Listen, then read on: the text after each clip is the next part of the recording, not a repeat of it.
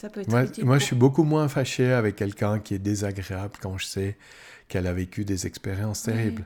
Celui, celui, si, si j'arrive, oh, je vais parler de moi par exemple. Si j'arrive à la maison, je suis énervé, je rentre puis je dis, écoute, écoutez, désolé, je, je- je- je suis super furax parce que ceci, cela. Oui. Ben voilà, tout le monde sait que, que ça norme, il va falloir attendre un petit moment avant que je rigole, et puis c'est tout. Si j'arrive et puis je fais la gueule sans rien dire, sans dire que j'ai mal aux dents ou que, Ouais, ou que, ou que- ou que ou j'ai, rayé la porte de ma voiture Ouais. ou je sais pas quoi, les gens ils vont dire mais pourquoi il est fâché avec moi? Bah Parce oui. que fond- fondamentalement c'est ce qui se passe. Oui. Tu te fais, tu te fais écraser le pied euh, Oui. au, au bout du monde et puis viens, Et tu tu, viens, tu gueules à la maison. tu viens emmerder les gens avec qui, les gens que tu aimes, hein, les gens qui t'aiment trop pour, pour te dire mais, mais écoute, euh, va, va, Va va va va t'affaire à foutre.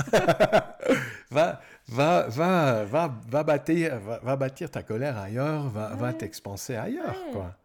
C'est pour ça que des fois, il faut, il faut être complaisant, mais il faut aussi pas laisser les gens trop déborder. hein.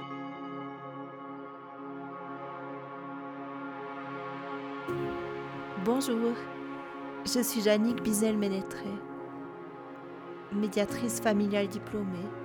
Je suis passionnée par le lien relationnel. Je vous propose aujourd'hui Parentalité au présent, un recueil d'histoires plurielles pour une étape de vie singulière.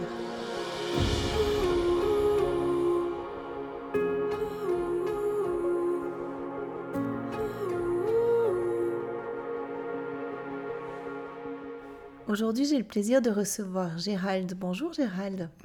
Bonjour. Merci beaucoup d'avoir accepté mon invitation. C'est un plaisir. C'est une expérience. euh, Voilà, je vais voir ce que ça va donner. Quel lien entretiens-tu aujourd'hui avec tes parents? Alors, euh, c'est une bonne question. J'ai perdu mes, en- mes parents, ça fait euh, ouais, plus ou moins 40 ans. Et... Mais ça m'empêche pas de de- d'avoir souvent... Enfin, c'est une référence pour moi, mes parents. Et puis, euh, j'ai facilement des souvenirs de mon papa, de ma maman. Et puis, euh, c'est toujours des souvenirs agréables, en fait. Toujours, Mhm. toujours des souvenirs agréables. Donc, euh, on va dire que je les vois plus, mais j'y pense tout le temps. Mhm. Enfin, tout le temps. Un homme, il peut faire qu'une chose à la fois. Donc, quand je fais rien d'autre chose, il m'arrive de penser. À tes parents, t'avais quel âge au moment où ils sont Ah, partis? J'avais 22 et 24 ans. Ouais. J'étais le dernier de la famille, ce qui fait que je vivais avec mes parents dans, cette- dans, dans la maison dans laquelle je vis actuellement. Je suis né d'ailleurs euh, dans cette maison. Et puis, euh, ouais, j'ai j'ai accompagné mon papa qui était, qui était malade, euh, souffrant, enfin il faisait de l'artériosclérose, des choses comme ça. Et, et sur la fin de sa vie, euh, c'est moi qui le, qui le portais dans son lit. euh. Puis quand je dis le fin de sa vie, je pense que je devais déjà avoir 18 ans, à peu près 17 ou 18 ans, quand j'ai commencé à faire ça. D'abord euh, quand il tombait. Ou... Ouais. Et puis, bizarrement, c'est... Ouais, je le dis en toute, euh, toute pudeur, c'est aussi un bon souvenir de l'avoir pris dans mes bras et porté, parce que, parce que je pense que peut-être euh, une douzaine ou une quinzaine d'années avant, c'était lui qui me portait. Et je me souviens qu'il me portait. Et je me souviens de l'avoir porté aussi, de l'avoir pris dans mes bras. Je me souviens que la première fois, il était tombé dans les escaliers de la maison dans laquelle j'habite. Et puis, euh, euh, forcément, sur le moment, j'étais, j'étais impressionné et tout. Je l'ai pris dans les bras, je l'ai porté, je pleurais.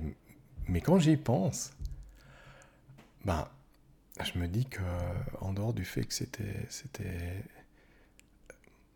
on aurait pu vivre euh, quelque chose de, enfin, lui aurait pu vivre quelque chose de plus doux. Mais c'est quand même un plaisir de l'avoir eu dans les bras. Je suis content d'avoir fait moi, de l'avoir euh, porté et mis au lit. Ah, énorme. J'ai un très très bon souvenir de lui. C'était, comme si c'était une forme de reconnaissance ou bien euh, le fait que tu puisses comme ça, à ce moment-là, t'en occuper, l'accompagner euh, Oui. dans, ces, dans ces difficultés qu'il vivait. j'ai jamais pensé, mais, mais je pense que effectivement, ça doit être quelque chose comme ça. Aussi parce que j'ai toujours eu l'impression d'être d'être un, un, petit enfant à côté de mon papa, de boire ses paroles, d'écouter raconter des histoires.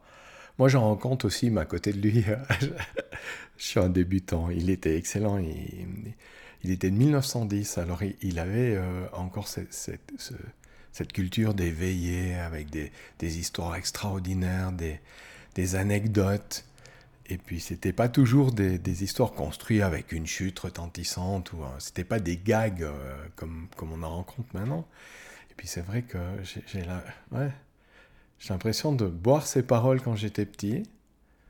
Et puis, euh, le fait qu'un jour, c'était moi qui étais grand, puis lui qui était euh, dépendant, plus faible, c'était aussi une façon de dire que j'étais vraiment grand, quoi. Ouais. Et puis, j'étais Ouais, c'est. C'est. Compte tenu des circonstances qui auraient pu être plus agréables, on aurait pu faire. Bah, je suis très content d'avoir pu faire ça. Hmm. Ah, ça, me, ça, me, fait un bien fou juste d'y penser. Ça te met de la gratitude en fait. Ah oui, oui, complètement. Ça, ça c'est quelque chose qui m'a beaucoup impressionné. Je vivais, je suis le, le, dernier, le neuvième de ma famille, mais je vivais seul avec mes parents en ce moment-là. Euh, J'avais décidé de rester à la maison, hein. j'aurais pu partir. Et puis je me disais, ben, dans le fond, euh, je peux faire un. ouais. je, je, peux, je peux continuer à rester ici pour rendre des petits services. Hein. Je, je, comment dire ça je, Il ne faudrait pas surestimer l'aide que j'ai apportée à mes parents parce que j'ai des grandes sœurs qui, eux, ont, beaucoup plus fait. Euh, en termes de, de, de, coups de main concrets dans le ménage ou des choses comme ça. Mais tu étais une présence en fait, tu étais là, tu étais là, présence, L-A majuscule avec un P majuscule euh, eh oui. pour tes parents. Et, euh, et puis euh, je pouvais les aider un peu, et puis dans le fond, ils étaient, ils étaient obligés, et puis j'avais besoin de leur aide aussi dans le mhm. fond. Je veux dire, les repas ou je, ne sais quoi, donc ils, étaient, ils, ils, Bah oui, le toit c'était important. Hmm. Et puis je veux dire, ils ne servaient pas à rien. Dans le sens, euh, ils étaient utiles. On, structurait les, ouais. nos vies, elles étaient structurées les uns par les autres. Après, ça m'a pas, ça m'a pas empêché de, de, de, voyager un petit peu et des choses comme ça. C'est juste avant le, décès de mon papa, j'étais parti. C'est vrai maintenant. J'ai l'impression que j'ai jamais quitté la maison dans le sens où j'ai jamais pris un autre appartement de leur vivant. Euh, je suis presque tenté de dire euh, ni de, après leur mort, puisque je suis toujours au même endroit, mais j'ai quand même habité une ou deux fois ailleurs quand même. Mais dans le fond, je, vis dans la maison où je suis né, mais euh, six mois avant le, décès de mon papa, j'ai, je rêvais tellement d'aller en, Amérique du Sud. J'avais ce projet-là depuis, depuis que j'avais 11 ans. J'avais rencontré un ami avec, qui avait un petit peu de famille là-bas. Et puis, ben, dix ans plus tard, ben, j'y étais. J'étais parti pour une année, je suis rentré six mois plus tard parce que mon père était en fin de vie. J'ai eu le temps de le voir encore un mois. Et puis, euh, euh, j'ai eu le temps de lui dire au revoir, j'ai eu le temps, il a eu le temps de me raconter. Encore des histoires. Pas, plus par, par télépathie qu'avec des mots, dans le fond, parce que c'était, c'était pas si simple pour lui. Mais c'est la, dernière. alors, le dernier échange, il est, il est assez cocasse, si, si j'ose dire, parce que je, je, je, me souviens que je suis arrivé à côté de son lit, puis il ouvre les yeux comme ça, puis il, me donne le prénom de mon grand frère. Mm. Puis je dis non, mais ça c'était son style de plaisanter toujours. Euh, mais je dis, là je parle pour mes réponses. Par contre, ce qu'il disait lui, c'était sincère. Il, il, y avait un petit petite interrogation dans son regard. Puis il dit le prénom de mon deuxième frère. Puis je dis non. Puis j'ai dit, moi je suis, et je lui donne le prénom de mon troisième frère. Mais en fait, moi je suis, je suis un autre dans la famille. Mais dans le fond, pour moi, ça avait aucune espèce d'importance de savoir quel était mon prénom. Tout ce que je savais, c'est que pour mon papa, nous, ses enfants, on était importants. Et puis que je trouvais même assez agréable que ça soit pas individualisé, puis que ça soit pas capté par un. Moi qui suis là, euh, celui qui avait fait les choses euh, mieux que ce qu'il aurait espéré ou au contraire qui n'avait pas répondu à ses attentes. Je Mm. trouvais génial d'être un parmi la fratrie et puis que dans le fond, il se posait pas la question au niveau de nous aimer, lequel, Ouais. très particulier. Euh, c'est- compréhensible ce que je dis ou bien c'est un peu... Ben oui, moi, ça ça me, ce que, ce que j'entends, c'est que, hum, que tu représentais un petit peu la fratrie à ce moment-là. Exactement. C'est Et exactement puis, euh, ça. La fratrie, finalement, c'est l'amour, c'est Oui, le- oui. l'amour filial. En fait, tu, tu représentais uniquement l'amour filial au pied de ce lit. C'est exactement Ouais. ça. Et est-ce que ce qui donnait, le prénom qui donnait à, à l'autre m'enlevait absolument rien en moi Oui. N'enlevait rien de, de qui, de qui je suis. Moi, j'ai, enfin, j'ai le sentiment, j'ai, j'ai eu, j'ai le sentiment d'avoir une identité, euh, alors puissante par l'expérience que j'en ai par rapport à voir des gens qui cherchent, euh, euh, d'avoir côtoyé des gens qui n'ont pas cette, cette, cette- ce sens de- d'exister, de- Mm. d'être entre guillemets uniques et eux-mêmes. Mm. Moi, ça, c'est quelque chose que j'ai que j'ai tellement ancré en moi que je me remets pas en doute du tout si on m'appelle par un, un- un mauvais prénom. Oui. Euh, je- En fait, c'est- parce que tu sais qui t'es. exactement, c'est exactement ça. Mm. J'ai pas besoin. de- Puis, comment comment c'est arrivé de, que tu saches qui tu es? T'arrives à, le, t'arrives à, le, à le dire? Parce que finalement, tu dis euh, j'ai côtoyé des gens qui, justement, ont, ce, ce problème euh, de, d'identité, d'estime de soi aussi. C'est ça que tu Oui, dis? Exactement. Et, de- ouais, et qui ne trouvent pas leur place, qui ne savent pas qui ils sont.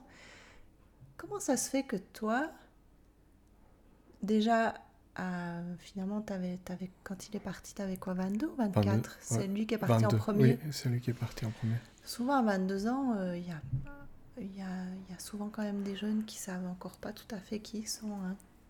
Ou bien, je me trompe. Je pense que tu as totalement raison. En tout cas, De ton pour les gens, exactement. De mon expérience, j'ai vu des gens qui savent pas qui ils sont. J'ai l'impression que c'est aussi un petit peu le propre de l'adolescence de se chercher. Et puis, dans le milieu où je bosse, on dit que l'adolescence commence à 8 ans, finit à 30 si jamais elle finit, parce que souvent, elle finit pas du tout. J'ai l'impression que... hum, c'est une bonne question. Je suis pas certain de la réponse que je vais te donner.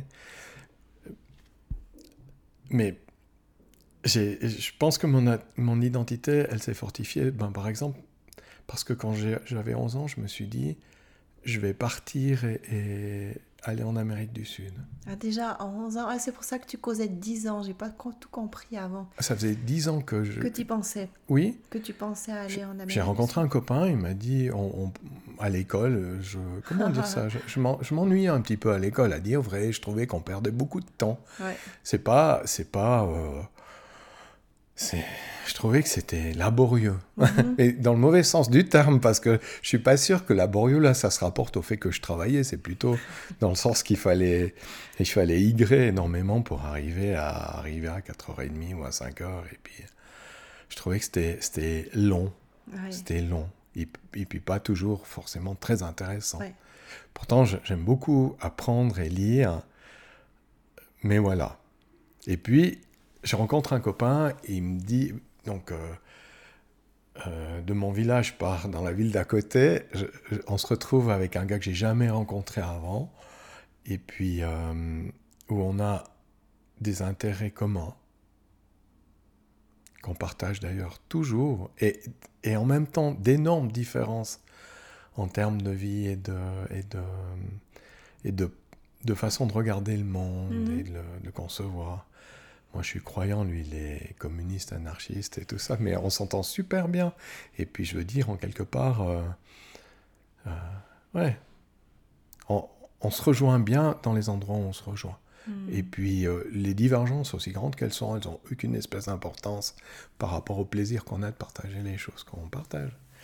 Donc, je me dis, à, à 10-11 ans, là, à l'entrée du cycle d'orientation, j'ai, j'ai un... on me propose un projet, aller au Venezuela. Et puis, moi, je me suis dit, un jour, je vais aller au Venezuela. Puis en même temps, je me disais, ça va pas être facile. Pour le moment, je garde les vaches euh, à la montagne et tout. Euh. Je me dis, mais comment, comment est-ce qu'on va au Venezuela, quoi, dans le fond? Et puis, euh, ben, j'y étais. Et je, je, faisais du scoutisme. Je me disais, ah, moi, le scoutisme, c'est vraiment quelque chose qui me plaît. vivre dans la forêt, vivre en en, autarcie pendant un ou deux jours, je veux dire. Je parle pas d'une vraie réelle, mais d'être en face de. Et puis d'un seul coup, euh, il n'y a plus de chef scout. Je deviens un chef scout à 17 ans, puis ça, et puis, tout à coup, c'est une année plus tard, puis l'année s'est passée très bien. Je pense que de pouvoir vivre ses rêves plutôt que rêver sa vie tout le temps, c'est quand même ça aide. En même temps, euh, ben, j'ai reçu beaucoup d'amour au départ. Hein tes parents De mes parents, mm. de mes frères et sœurs, de plein de gens autour de moi. Tu été entouré. Exactement. Mm. et puis la résilience, c'est difficile. Enfin, la capacité qu'on a d'affronter les choses, c'est un petit peu mystérieux dans le fond.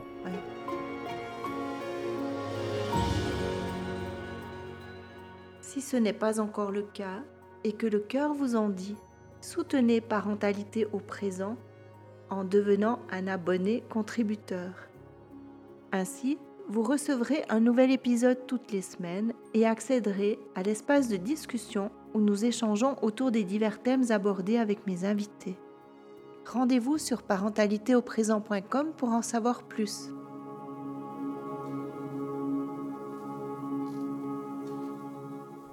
Après, moi j'ai toujours eu la volonté de, de faire face d'aller de l'avant et d'aller au bout et de, et de réaliser ce que tu ce que avais envie et ce qui te tenait à cœur en fait. Alors que j'ai plutôt une personnalité un tout petit peu euh, euh, un peu paresseuse comme ça. Je, j'ai du plaisir à lire, à, à, rester sans rien faire. Je suis pas un hyperactif, voilà. Mhm. Mais ça m'a pas empêché de faire ce, ce voyage facilement, puis d'autres après. Quoi. Puis qu'est-ce que tu as découvert au Venezuela? Qu'est-ce que tu en gardes comme souvenir 40 euh, ans après, finalement, là maintenant? Alors, l'impression. Alors, ce que, ce que j'ai découvert, c'est que c'est que hum, c'est très beau, c'est extraordinaire, c'est exotique, c'est tellement différent. Mais dans le fond, hum, c'est toujours moi qui. C'est pas un autre personnage qui se retrouve là-bas. Hein. Et puis, euh, les, premiers, les premiers temps, euh, j'ai l'impression qu'il y avait plein de choses tellement bizarroïdes. Comme Et puis, comme par exemple, les gens qui rentrent de la chasse, qui, boivent, qui ont bu des verres, qui tournent avec la, la camionnette autour de l'église du village et puis qui tirent sur le clocher. Ah, d'accord. Et puis le curé qui vient, qui sonne à la porte de la maison, puis qui dit, écoutez, euh, l'horloge du clocher, elle est foutue vous êtes suisse, il faut que vous la répariez. C'est le genre de choses que j'ai beaucoup aimé au Venezuela. Tu te dis, ce pays, c'est incroyable, c'est des clichés les uns derrière les autres.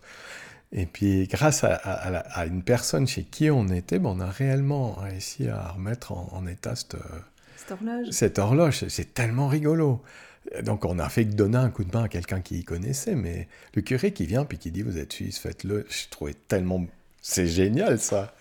Puis ça, ça... Ouais ça renforce et le cliché et l'identité dans le fond, tu vois.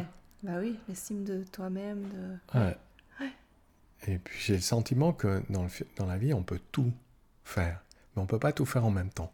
Il faut faire un choix, mais à partir du moment où on a choisi quelque chose, c'est possible de le faire.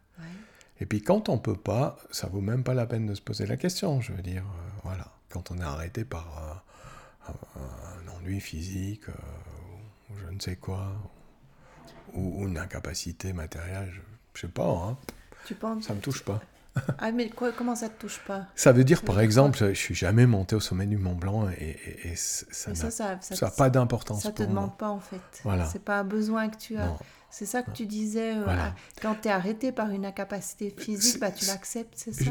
Je, je, je, fais ce que je peux, aussi loin que je peux, et puis après, ça me pose aucun problème mhm. d'arrêter, même à donc j'ai jamais, jamais essayé la monter au sommet du, du Mont Blanc. Du Mont Blanc mais, mais si c'était le cas, puis je devais rebrousser chemin à un kilomètre, ça me dérangerait pas, ou à, 100 mètres, la même chose. Mais en même temps, tu as été content d'arriver jusqu'au Venezuela. T'aurais Clairement, été embêté si tu avais été euh, arrêté en cours J'aurais eu autre chose. J'aurais eu autre chose. J'ai eu, j'ai eu d'autres choses. Hmm. J'ai- J'avais jamais prévu d'aller en Amérique du Nord. J'ai été passé euh, plusieurs mois. J'avais pas vraiment prévu d'aller à l'université. Je me suis retrouvé à la- euh, lors d'un autre voyage à l'université aux États-Unis. C'était génial. Je rêvais vaguement du Canada, mais j'y étais. Je rêvais de traverser l'Atlantique à la voile. J'ai traversé l'Atlantique à la Eh voile. ben, bravo. Je rêvais de construire le bateau et puis j'ai construit le bateau. C'était tellement. Et puis ça, c'est à la fois une envie puis à la fois du bol. Je veux dire, c'est de, de la providence. C'était circonstanciel. Mhm. À dire vrai, j'aurai encore des projets, euh, un projet. Et puis je suis pas sûr du tout que physiquement, je, donc euh, que que voilà que ça soit possible. Mais si c'est possible, tant mieux. Si ça me dé- Mhm. si c'est pas possible. euh, J'irai, j'irai jusqu'à la mort du bateau, puis je reviendrai en arrière. Ça me, ça me fait pas de souci, quoi. Ouais. Pas de souci. Là, on est un peu, ouais, on a dit un peu par rapport à mes parents, à dire, mais dans le fond, je suis aussi celui qu'ils ont construit, quoi. Celui qu'ils ont, un, un parmi ceux qu'ils ont, qu'ils ont, qu'ils ont aidé à, à éduquer, euh, à tenir debout, Ouais. à avancer. Mais les neufs, sur les neufs, ils tiennent tous debout?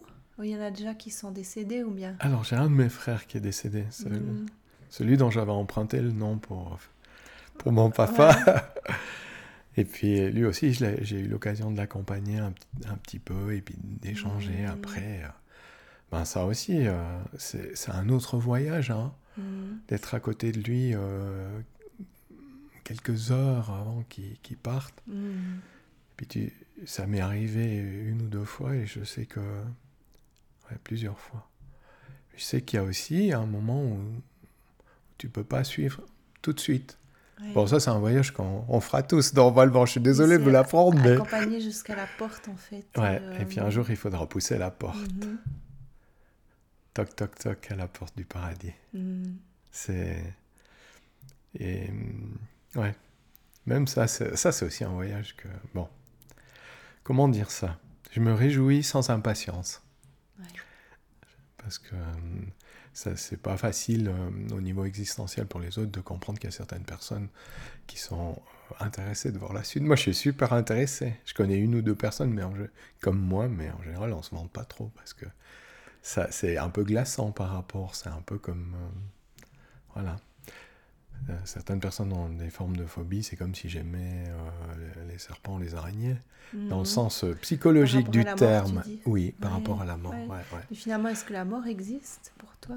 Alors, pas du tout, non. Mhm. Non, pas du Moi, tout. En même dire- temps, il faut quitter. C'est un départ. Hein. Je- Moi, j'aime dire que c'est une renaissance. Alors, oui. Certainement. Ou une Mhm. métamorphose, ou une, un accomplissement. Mhm. Un accomplissement. Mhm. Euh, moi, je suis certain. Enfin, oui, je suis certain dans le fond. J'ai vraiment la foi, je suis certain que je serai. Je, je suis actuellement, à 60 ans, je suis en devenir. Mhm. Je, je serai réellement moi après, quand je serai enfin arrivé à, à ma vraie dimension, Mhm. à celle, celle vers laquelle aspire ma nature profonde. Mhm. Mais ça ne m'empêche pas de me réjouir de tout ce qui se passe, comme je me réjouissais des petites choses quand j'étais enfant. Ben, moi, c'est- le même sentiment que j'ai maintenant. Ouais. Je me réjouissais déjà dans le ventre de ma maman.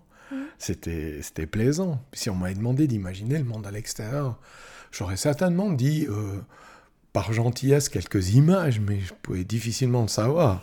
mais euh, honnêtement, ça valait le coup de- de- d'y aller. hein. Euh, D'autant plus en tant que neuvième enfant, euh, puisqu'il n'y a plus beaucoup de neuvième enfants au jour d'aujourd'hui. Moi, je trouve que c'est un privilège pour moi. Une chance extraordinaire D'avoir d'être été le né. petit dernier, le petit chouchou. Oui. T'as Puis, été le petit chouchou, toi alors, euh, c'est ce que pensent en tout cas tous mes frères et sœurs, ça c'est certain. T'en as huit sur le dos quand même. hein, ça, c'est- Oui.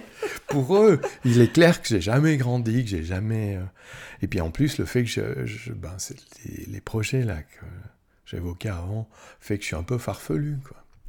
Quand j'ai annoncé à mon frère aîné que, que je me mariais, euh, il était tellement choqué que euh, sa femme, elle a dû me dire, ma belle-sœur, elle a dit, je crois que si tu lui avais dit que tu allais sur la Lune, il aurait été moins étonné, tu vois, ce genre de choses.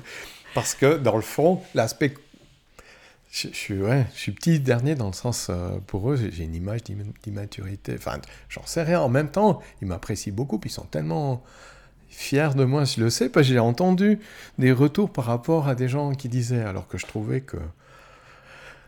Je pensais que dans, dans le meilleur des. Enfin bref, je m'attendais pas à ça. Tu t'attendais pas à ce qu'ils soient fiers de toi ce qui... Dans ce sens-là, non. Dans le sens où, j'ai. Mon frère aîné, il a, il a une vie très classique qui est très différente de la mienne. Et, il porte le, complet, la cravate comme moi, le t-shirt. Et puis, et puis, il est bien là-dedans. Et puis, qu'ils disent, à, une fois j'arrive et je rencontre quelqu'un avec qui il est en train de converser.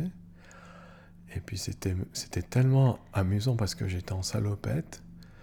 Et puis, il est même un petit peu impressionnant, mon frère, euh, en tout cas dans ces circonstances où et puis euh, j'arrive, je dis salut, puis le gars qui est en face, il dit t'es le petit frère. Il m'avait jamais vu. Il dit t'es le petit frère. C'est toi qui as traversé en bateau. Puis là, je me rends compte que mon frère, avec, avec son complet cravate, avec son gilet, avec ses lunettes demi-foyer, il a dit mon petit frère. Il traverse l'Atlantique à la voile. C'est juste génial. Je trouve absolument génial. Et, et, et dans le fond, c'est une chose que j'aurais pu ne jamais voir, ne jamais savoir, ne jamais entendre. Parce que euh, il y a rarement des gens qui viennent vous dire euh, quelqu'un a dit du bien de toi. Moi, j'essaie de faire attention de transporter. Tu me dis si je m'égare, hein, mais au, départ, j'ai fait des efforts pour plus penser et dire du mal des gens.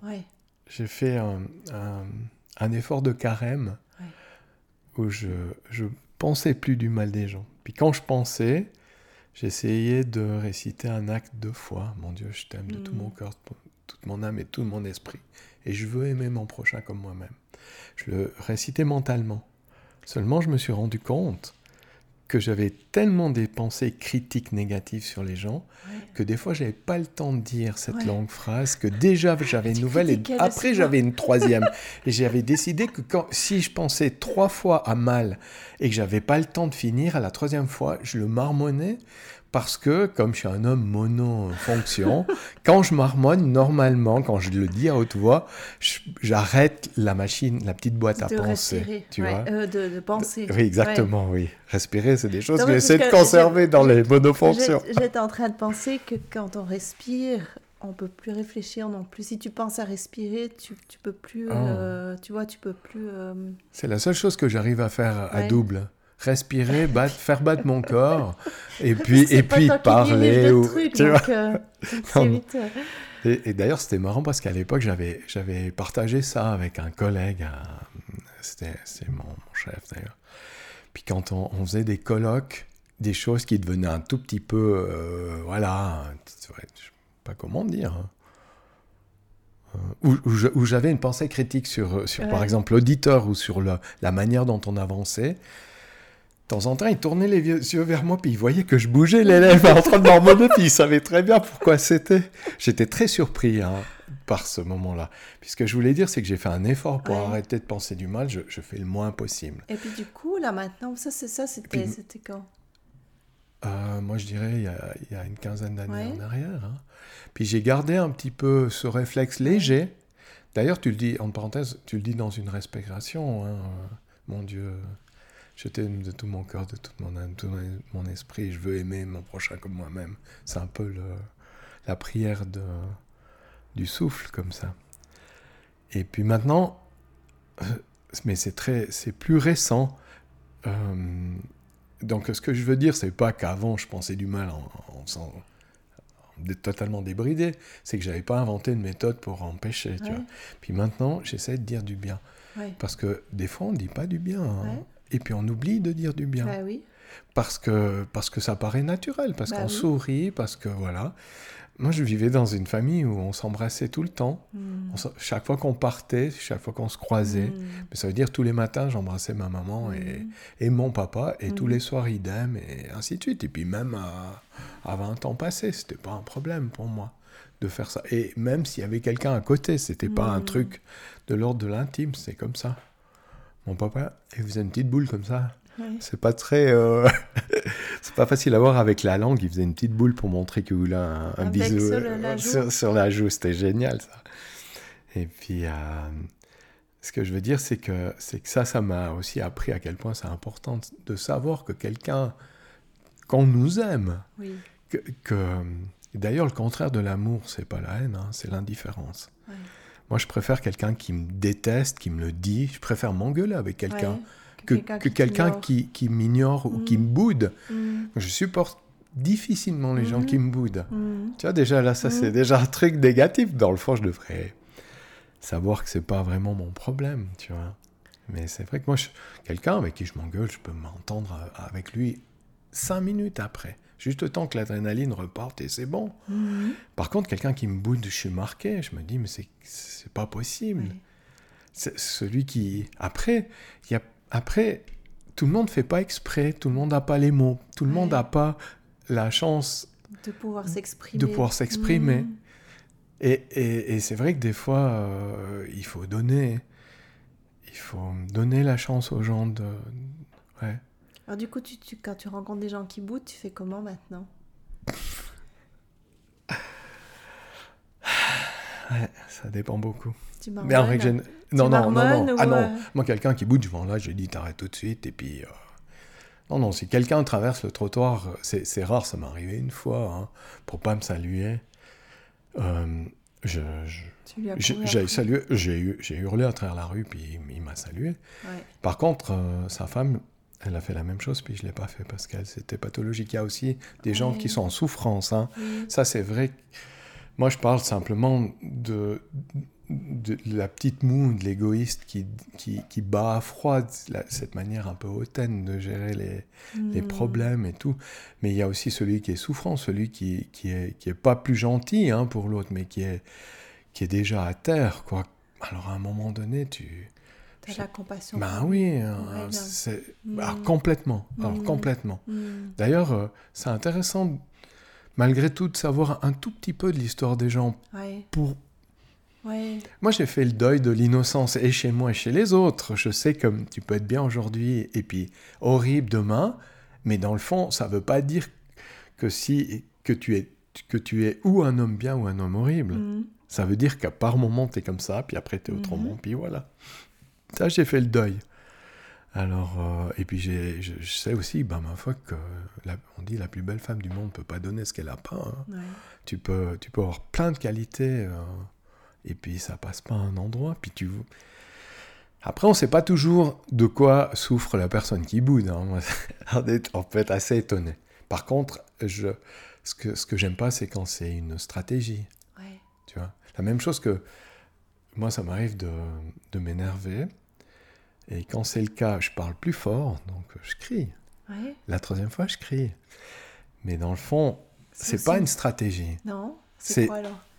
C'est c'est une soupape qui fait qu'à un moment donné, je suis pas, je suis presque, presque pas capable de faire autrement. Ouais. Bah, C'est comme, je sais pas, c'est comme le fou rire. Je sais pas. si- Moi, quand j'ai un fou rire, j'essaie de me retenir et j'arrive pas à retenir. Ça m'est arrivé d'aller voir un spectacle qui était comique, mais seulement, par moments, je riais tout le temps tout seul, puis j'ai essayé de me retenir, mais c'était pire encore parce que ça a explosé en rire, tu vois. Et si tu veux, la, si j'ose la comparaison, ben c'est la même chose qui arrive quand, quand je dis quelque chose à quelqu'un et puis que il s'obstine à employer une technique euh, désagréable. Il suffirait qu'il me dise euh, c'est bon, je t'ai entendu. Ou... Ouais, valider en fait. Mais oui, exa- exactement. Ce que tu es en train de dire, c'est que pour toi, les gens qui boudent, c'est comme si c'était calculé en fait euh, euh, pour euh, quelque part aller atteindre l'autre, c'est ça? Alors oui, c'est une stratégie. Mhm. Et ce qui est terrible, c'est que c'est que c'est quand tu boudes, ça veut dire que l'autre il n'est pas là. Ouais. Tu l'anéantis, tu le Mhm. réduis au néant. Mhm. Alors que, que quand tu t'énerves, c'est différent. Moi, je m'énerve pas pour quelque chose qui me concerne pas. Mhm. C'est c'est au contraire parce que tu es touché, parce que l'autre a de l'importance pour toi. Mhm. Alors, ça vaut pas la peine d'en parler plus longtemps parce que je me soigne beaucoup. Enfin, je veux dire, je fais des efforts sur, sur moi-même pour pas m'énerver, puis pas me trouver dans des circonstances qui font que. Et puis je me connais, puis je sens quand c'est que. Mais ça, c'était par c'est parce que je te disais que le contraire de l'amour, Ouais, c'était c'est l'indifférence, L'ignorant, ouais, ignorer l'autre, c'est Mhm. l'anéantissement. Mm, Alors que, que la, la colère ou la, la haine, c'est d'une autre nature. ouais, C'est d'une autre nature. ouais. Après, c'est aussi une pulsion, c'est une façon de laisser euh, l'esprit. Ouais, le cerveau d'en bas réfléchir à la place du cerveau d'en haut. C'est avec les tripes, avec le, ou, ou même en dessous de la ceinture, c'est l'horreur, quoi, mais c'est comme ça. Les esprits d'en bas euh, prennent dessus sur les esprits d'en haut, mais... voilà. Puis du coup, ça t'a apporté quoi, euh, tous, ces efforts que tu as fait pour arrêter de, de juger, euh, critiquer euh, les autres? Oh, Bon, ça, ça apporte beaucoup de bien parce que euh, la vraie raison pourquoi je les critique pas, dans le fond, c'est pas parce que j'ai décidé de pas les critiquer, mais c'est parce que je sais que c'est des gens bien. Ouais. Je sais. Je- et, et pour moi, c'est valorisant parce que quand, quand je m'en veux, et ça m'arrive quand j'oublie quelque chose, quand. euh, voilà, quand je, quand je loupe le coche, et c'est assez courant, euh, je m'en veux. Mais dans le fond, je sais que moi, j'aperçois pas le. J'aperçois que, que la petite partie visible de qui je suis. Et puis ça, je le découvre dans les autres, dans ceux avec qui j'ai- un problème relationnel. Mm, Je me dis, si je pouvais mettre les lunettes du bon Dieu, je te verrais beau comme tu es. mm, Mais là, je te vois un, un crétin, et puis je vais te le dire un peu, puis je laisse euh, les lunettes sur, les, sur le nez du bon Dieu, mais tout en sachant qu'il n'y a rien d'irrémédiable. Tu vois mm. C'est comme si la personne avait enfilé un costume en fait à ce moment-là. Oui, Et puis euh, Ouais. tu sais très bien que ce costume, elle, elle va pouvoir l'enlever à un moment d'après. Ou que si elle a enfilé ce costume, c'est peut-être parce qu'elle souffrait ou qu'il y avait quelque chose qui, qui s'était passé dans sa vie de compliqué. Exactement. C'est exactement ça. Mm, C'est légèrement plus compliqué malheureusement par mon expérience, mais au départ c'est ça. ouais, c'est que les gens... professionnelle en fait, Oui. en train de parler. Oui, euh, oui, mm, parce que moi j'ai bossé avec des délinquants Ouais.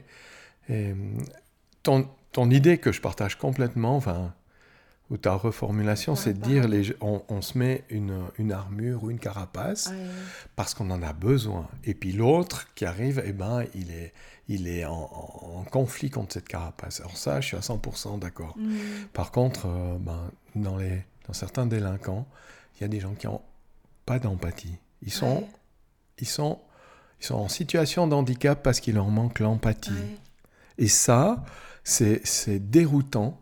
mm, C'est le, loup quand il voit le troupeau de moutons. Il n'y a pas d'empathie chez le loup. Hein. Il n'y a pas de filtre. il en y a fait, même pas, il a même pas faim. Ouais. Il a juste envie d'aller faire de couler du sang. ouais. Il a envie de, de répondre à des pulsions et puis c'est terrible. Et ça, malheureusement, ça existe. Mm. C'est une, maladie en fait. Alors, c'est en tout cas un C'est une handicap. pathologie. Non ça, tu sais, à ma connaissance, ça se soigne pas le manque d'empathie. Ouais. T'en as il- jamais vu dans ta carrière Si, si. euh, Ah, qui change des, des gens qui changent, qui. euh, Oui, oui, oui. J'ai vu des gens qui, j'ai vu des gens qui avaient tué puis qui, qui finissaient euh, par baisser la, la garde et puis, mais c'est difficile parce qu'en fait, il y a, y a- mais ça c'est possible. Mais par contre, j'ai vu des gens qui, qui ont, qui ont été Ouais, je- je- là, je pense à, à des, à des gens très précis, hein, qui, entre autres, euh, voilà, qui, ont commis des, des- des délits contre l'intégrité physique des autres, et puis qui sont pas capables de comprendre qu'ils ont, fait du mal parce que ils avaient envie et besoin Ouais. de ça, et ça prime sur tout. Ouais. Ça prime sur tout. Mm. Et, et c'est aussi une forme de total anéantissement. Ouais. C'est chosifier l'autre Mm. pire qu'une chose, puisque maintenant, on- moi j'ai du respect pour beaucoup de choses, hein, Mm. comme euh, on est beaucoup plus sensible à, à, à pas, à pas gâcher les, Mm. les choses. Mais ça, ça existe, et c'est violent. Et, quand j'étais en face d'une personne, là, en l'occurrence, je pense à quelqu'un de qui je me suis occupé, je lui ai dit, je, je, je pense que lui me reprochait en, en fait de pas le laisser avancer, de pas constater que ça allait mieux, etc. Puis je disais, mais le, le- le souci, il est ailleurs. Puis à un moment donné, je lui ai dit, moi, ce que je peux vous conseiller, c'est d'imiter quelqu'un qui le fait juste. Mm. Et c'est... J'étais étonné parce que dernièrement, j'ai entendu une émission, puis le psychologue le psychiatre disaient donner la clé, faire comme si pour avoir une récompense. Hmm. C'est-à-dire imiter l'empathie Ouais, pour pouvoir vivre. ouais. Parce que, parce que sinon, euh, parce que sinon, tôt ou tard, tu, tu finis, euh, tôt ou tard, tu finis mal, tu finis seul. Et puis tu, voilà. Mais Là, c'est un peu dramatique. C'est C'est un c'est extrême. possible de- d'imiter l'empathie? Oui, bien sûr que c'est possible. Ça- alors, si tu veux, la plupart du temps, ça, ça s'appelle euh, la séduction ou la, la, la manipulation. Ouais. Mais à, à une personne qui manque d'empathie, moi, je, je conseillerais, j'ai conseillé une certaine forme de manipulation Hmm. pour vivre en société. Hmm. Nous, on ne se rend pas compte. On, on- on dit, ouais, cette société, euh, elle, elle- elle est pesante et tout. Mais on rentre dans une quantité de schémas dont on a, à mon avis, pas compris le sens. Et puis, euh, on les impose aux autres. Et puis, à un moment donné, euh, euh, bon, on- en gros, on ronchonne contre les impôts, mais nous, on, on- oblige nos enfants à mettre un- une veste quand ils n'ont pas envie. Mais dans le fond, la démarche, c'est la même, on fait tout pour ton bien, quoi. Parce que les impôts, ça sert à payer les routes et les écoles, et puis la veste, c'est pour que tu n'aies pas le rhume. Et les scouts ont dit, une veste, c'est ce qu'un enfant doit mettre quand une maman, elle a froid. Tu vois? Ça m'étonne pas. Ouais. Mais tu, tu- tu vois Ouais. l'idée Elle est belle l'image. Elle est belle cette phrase. Elle est belle. Ouais. Et d'ailleurs, moi, c'est quelque chose qui, qui, qui me, qui me touche. Mais à un moment donné, tu dis, il faut que tu n'attrapes pas le rhume d'une manière ou d'une autre. Il faut, ou- enfin, Oui, mais c'est possible parce que tu me disais, euh, c'est quand même des pulsions qui peuvent être euh, assez fortes. Donc jusqu'à comment est-ce que c'est possible de rester dans, de préserver, de se prémunir des pulsions euh, en- en feignant l'empathie? Alors l'intérêt, l'intérêt, c'est que tout au fond, tu es gagnant. C'est ça que la personne, elle, elle doit comprendre, Oui. c'est ça. Oui. Tu es gagnant. Ça veut dire que celui qui n'est pas empathique, dans le fond, qui va faire le bien autour de lui, qui va faire du bien à l'autre, il s'en fout. Parce que de toute manière, il est le centre, Mm, mais d'une manière qu'on ne peut pas imaginer le centre du monde. mm, Mais par contre, quand on lui dit, si vous vous conduisez euh, de, de manière euh, empathique, c'est-à-dire en usant un petit peu de, de séduction, de manipulation, là, ça doit faire drôle de mettre ces termes Ouais, les uns à côté fait- des autres. Mais si tu singes l'empathie, c'est ça que tu fais. Et je veux dire, euh, euh, ben la, la parade du, du coq de bruyère, quoi, dans le fond. Il est amoureux de, la- de la poule de bruyère, mais, mais il fait quand même le beau parce que, voilà, et puis, etc. Donc, je veux dire, il y a, il y a- il y a- c'est- pour les gens, les gens doués d'empathie, ça fait partie du jeu. Par Mhm. contre, pour un empathique, un non empathique, c'est c'est l'occasion qu'il aura, par exemple, d'obtenir euh, que quelqu'un lui prête quelque chose, que quelqu'un euh, lui, pr- lui prête, euh, l'invite à, à- à partager quelque chose. Parce que si tu es sans empathie, tu es tout le temps en train de voler tout à tout le monde, Mm.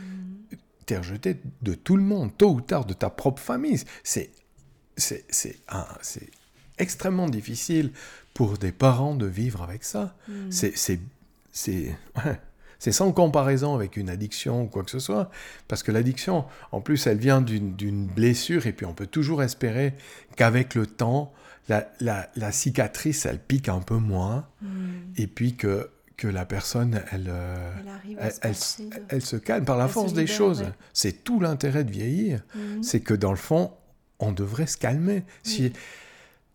Encore faut-il euh, ne pas devenir aigre comme du, du vinaigre, si tu veux. de- il, faut, il, faut, il faut être conscient de, du plaisir, C'est pour ça que c'est bien de, de marmonner. de la euh, quand- chance. Bien de marmonner quand on a des jugements négatifs. Ça permet Exactement. de rester doux et humble, en fait. ouais. Et puis, il, faut chercher, il faut chercher ce qui... Gentiment, hein, il faut chercher gentiment les, les choses. Puis savoir que dans le fond, Quand tu dis chercher les choses, c'est quoi? Ça veut dire que hum, trouver une excuse à quelqu'un, c'est toujours, ça peut être utile. Hmm. Ça peut être utile. Ça peut être Moi, utile moi, pour- je suis beaucoup moins fâché avec quelqu'un qui est désagréable quand je sais qu'elle a vécu des expériences Oui. terribles. Celui, celui, si, si j'arrive, oh, je vais parler de moi par exemple. Si j'arrive à la maison, je suis énervé, je rentre puis je dis, écoute, écoutez, désolé, je, je- je- je suis super furax parce que ceci, cela. Oui. Ben voilà, tout le monde sait que, que ça norme, il va falloir attendre un petit moment avant que je rigole, et puis c'est tout. Si j'arrive et puis je fais la gueule sans rien dire, sans dire que j'ai mal aux dents ou que, Ouais, ou que, ou que- que j'ai, Mm. j'ai rayé la porte de ma voiture Ouais. ou je sais pas quoi, les gens ils vont dire, mais pourquoi il est fâché avec moi Bah Parce oui. que fond- fondamentalement, c'est ce qui se passe. Oui. Tu, te fais, tu te fais écraser le pied euh, Oui. au, au bout du monde et puis viens, Puis tu tu, viens... tu gueules à la maison. Tu viens emmerder les gens avec qui, les gens que tu aimes, hein, les gens qui t'aiment trop pour, pour te dire, mais, mais écoute, euh, va, va, euh, Va va va t'affaire à foutre.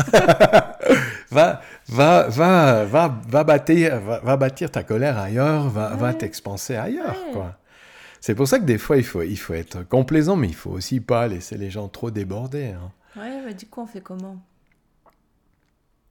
Pour, euh, bah, Pour être complaisant, il faut Ah. pas laisser trop les gens déborder. Ouais.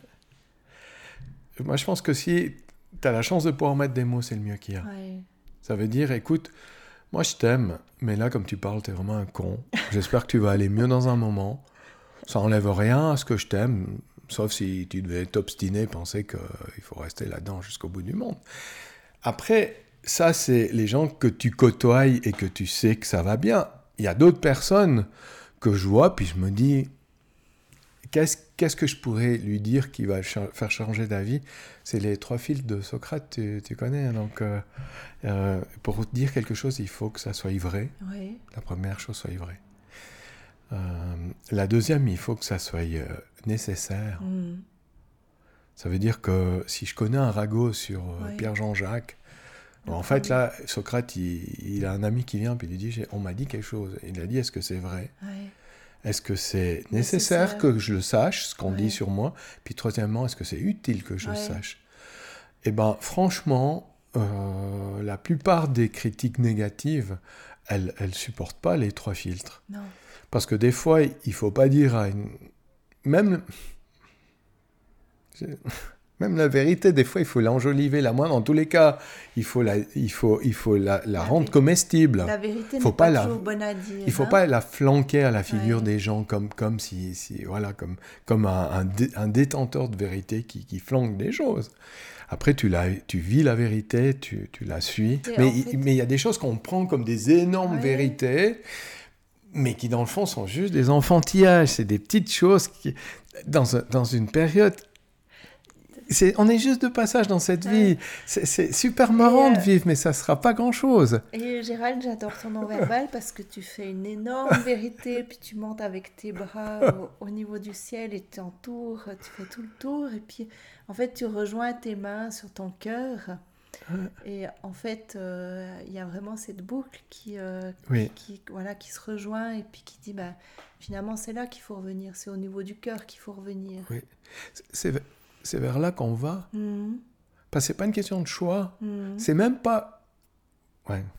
C'est même pas dans le fond une question de foi. Puisque de toute façon, foi, pas foi, un jour on y sera. C'est ce que tu disais avant avec ton copain euh, Oui. fasciste, je sais plus quoi. non, là, non, non, disais. anarchiste, c'est le contraire, c'est le contraire. Non, parce que-. Euh, et euh, tu disais qu'on on peut vraiment, on a du plaisir à être ensemble. Mais oui. Parce qu'on partage vraiment bah, des choses au niveau du cœur. Oui, Ben, en tout cas, merci Gérald, c'était vraiment un chouette moment ta compagnie.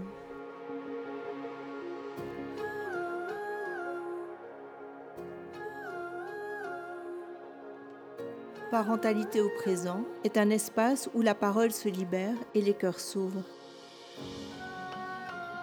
Rendez-vous sur parentalitéauprésent.com et retrouvez-vous dans un des nombreux épisodes disponibles. Restez en lien en rejoignant les abonnés contributeurs et participez aux discussions mensuelles où nous échangeons autour des divers thèmes abordés avec mes invités. Merci pour votre écoute. Je me réjouis de vous retrouver la semaine prochaine.